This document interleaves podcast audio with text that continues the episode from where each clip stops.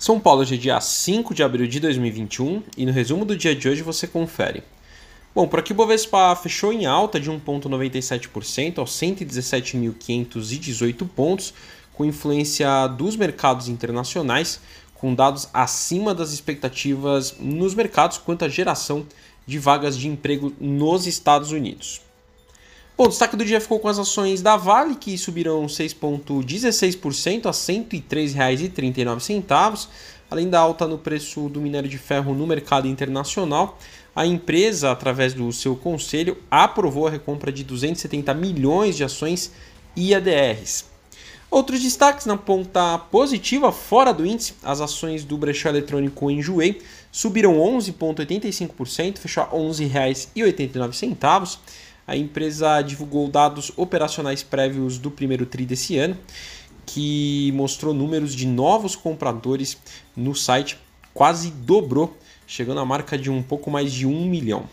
O setor de turismo com ganhos hoje, com certo otimismo quanto a números positivos que podem indicar uma possível retomada.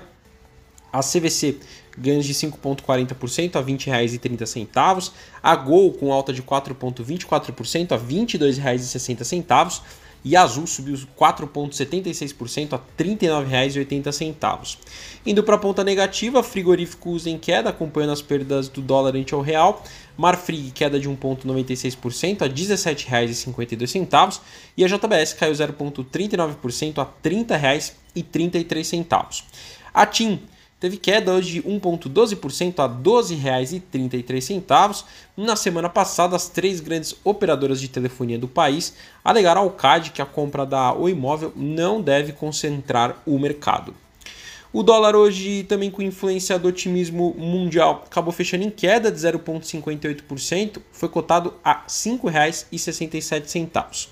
Indo para o exterior, as ações asiáticas em alta, impactadas também pelos números no mercado de trabalho norte-americano. No Japão, o índice Nikkei alta de 0,79%. Na China, não houveram sessões devido ao feriado local. Na Europa, as bolsas fecharam com ganhos, também influenciadas pelos Estados Unidos. O índice europeu Stock 600 fechou em alta de 0,61%.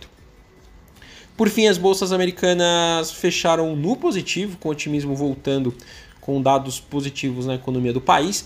Dow Jones subiu 1,20%, a Nasdaq ganhos de 1,58% e o S&P 500 ganhos de 1,46%.